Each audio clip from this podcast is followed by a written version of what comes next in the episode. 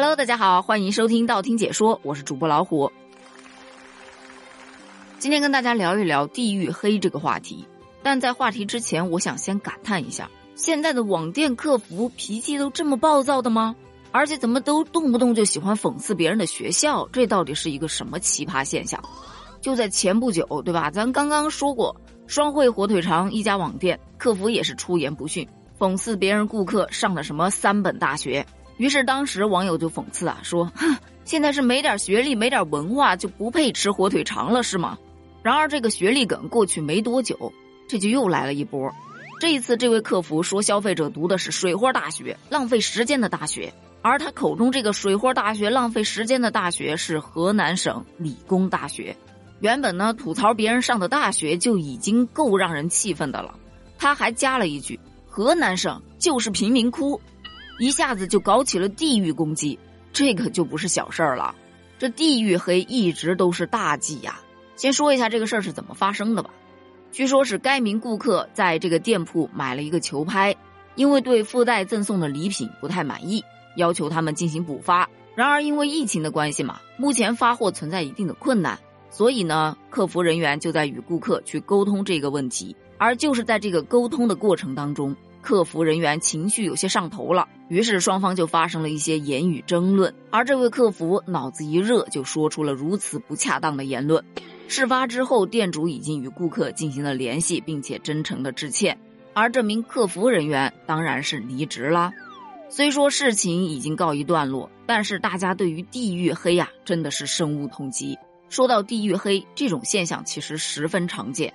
比如我们在看新闻啊、微博啊、贴吧呀、论坛的时候，你经常会看到，只要涉及到某个地区、省份或者城市，总有人去留言评论某某地方的人就是不好，我就讨厌某某地方的人，而且动不动就会给某些省份或者地区去盖上一个标签。其实像这样的标签真的太多太多了，我不相信你没听过，什么上海人爱斤斤计较啊，呃，广东人什么都吃啊。还有山西遍地都是暴发户啊，广西都是传销窝啊，还有一提到东北人，那都是黑社会，要不就天天唱二人转。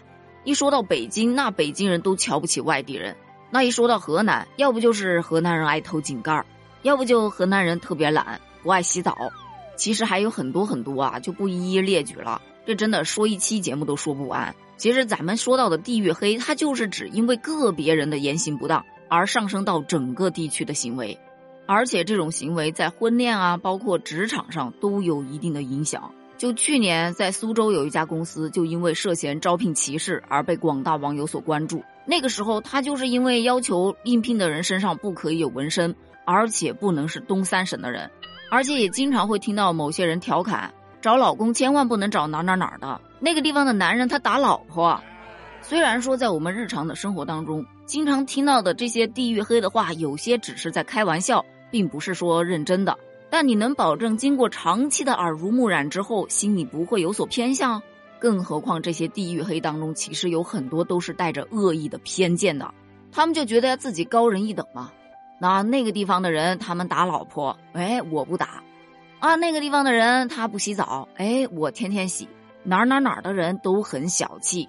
哎，我就很大气了，所以一般的这种地域黑的喷子，他个人是非常的有优越感的，而他的这种优越感就是踩一捧一，踩别人的时候把自己给捧起来了，而往往这个时候啊，真的没有必要去跟他杠，你跟他杠只能起反作用，还拉低了自己的素质。那面对这种地域歧视的观念，我们怎么应对呢？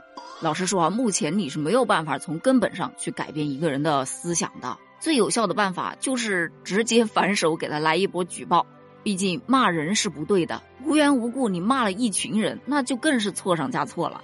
调侃归调侃，调侃也要有个度。那当然了，不是说所有的地方所有的人都会喜欢，你可以不喜欢某一个地方，我相信也不会有人逼着你去接受那个地方，但是你没有必要去黑他，做一下换位思考嘛。那人家来黑你的城市，你是不是心里也不舒服呢？另外，针对河南省是贫民窟这么一句话，很多网友也站出来科普了。河南近些年来的发展是有目共睹的，经济总量一直位居全国第五，城市面貌和人民群众的生活也是焕然一新。特别是在二零二一年，战疫情、战洪水，不屈的意志和斗志更是感动了不少的人。而河南是古都名城，诸子百家一半多是河南人。河南也是中国的大粮仓，产量高，度量大。能说出河南省是贫民窟这句话的，不是自己的知识量不足，就是素质太低。那针对地域攻击这种行为，本身它不是蠢就是恶。那么关于这件事儿，你又是怎么看的呢？欢迎在评论区留言哦。评论区见，拜拜。